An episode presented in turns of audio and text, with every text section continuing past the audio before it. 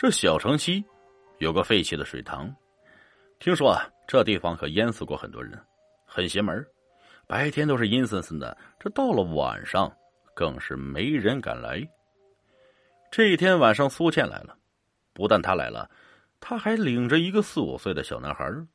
这个孩子是他未婚夫明浩的儿子。明浩出差去了，这把儿子交给他来带，这对他来说是个好机会啊。他微笑着哄孩子说：“水塘里面有好看的金鱼。”这孩子就兴奋的往水塘边跑，他就悄悄的跟在后面。冷不丁使劲一推呀，孩子闷声掉进了水塘里。转眼一年的时间过去了，明浩始终不知道儿子已经死了。苏倩哭着对他说：“孩子自己跑丢了，他找了整整一宿也没找着。”明浩相信了，这一年来他疯狂的寻找着孩子，自然也就没心思和苏倩结婚了。直到一年以后啊，苏倩发现自己怀孕了，她把这个好消息告诉了明浩。明浩看上去很高兴，吻着她并向她求了婚。这苏倩是高兴坏了呀！这一天晚上，两个人相拥入眠，哎，睡到了半夜的时分，这明浩突然就被惊醒了。好像有一个声音在呼唤着他，他迷迷糊糊循着声音走过去，不知不觉，他来到了废弃的水塘边。水塘里黑水荡漾，散发着阵阵恶臭味。爸爸，一声清脆的声音从水塘里响起来，同时啊，一阵阴风吹醒了明浩。他猛然发现自己竟然不知不觉来到了水塘边而那一声“爸爸”叫的很是清脆啊！他于是大声喊道：“是谁呀？谁在叫爸爸？”水塘里呢，渐渐升起来一个小小的黑影，微弱的月光之下，影子逐渐的向他靠近，一声声的“爸爸”叫的是明浩心都要碎了。突然冷风又起，让他禁不住打了一个冷颤，同时啊，他的手机响了，是苏倩打过来的。问他去哪儿了，他有些激动的回答：“我在水边，我好像听到我儿子的声音了，是吗？”苏倩的声音有些颤抖啊，他顿了一顿，又说：“你别傻了，孩子怎么会在那儿呢？你快回来吧，我肚子有点疼。”苏倩撒了谎啊，其实她肚子一点也不疼。这明浩挂了电话，再看向水塘的时候，黑影已经不见了。他恋恋不舍的转身往回走。突然觉得行动有些吃力，好像是背上驮了什么东西一样。他一路是慢吞吞的走回了家里。上楼的时候啊，还是觉得很累很累，肩上好像压着一块大石头似的。苏倩呢，给他打开了门。他刚走几步，苏倩就惊讶的说：“啊你背后怎么直流水呀？你瞧瞧，这淌了一地的水呀！”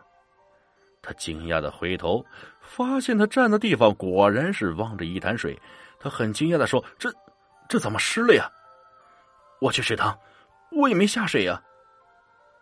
听到这话，苏倩脸色巨变，看着他的眼神有些闪烁。明浩还以为是苏倩肚子疼呢，赶忙把他扶进了卧室里。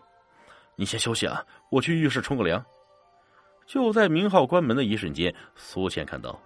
他的背上背着一个浑身湿漉漉的男孩，正在冲着苏倩微笑呢。这苏倩赶紧闭上了眼睛，突然，她又感觉一双冰冷的手在抚摸着他的肚子。他惊恐的瞪大眼睛，慢慢的掀起了被子，猛然看到一个男孩苍白的脸。阿姨，我捉住金鱼了，你要不要看看？小男孩嘻嘻的笑着对他说，然后爬上他的身体，他失声尖叫起来，砰的一声，明浩撞门进来问道：“哎，亲爱的，你怎么了？”“我我我看见了一只蟑螂。”苏倩面无人色的回答，他的手颤巍巍的掀开被子。这个时候，男孩已经不见了，他轻轻的松了一口气。第二天，苏倩托人找到了一位神婆。听说这人有阴阳眼，十分灵验。他去找神婆的时候，还没进门，屋里一个苍老的声音就发话了：“啊，你不用进来，我帮不了你。”苏倩惊恐的问：“为什么？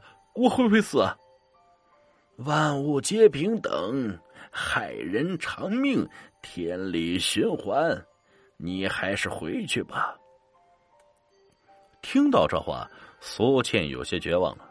她扑通一声跪在了神婆的门前。神婆不管苏倩怎么哀求啊，就是不再开口。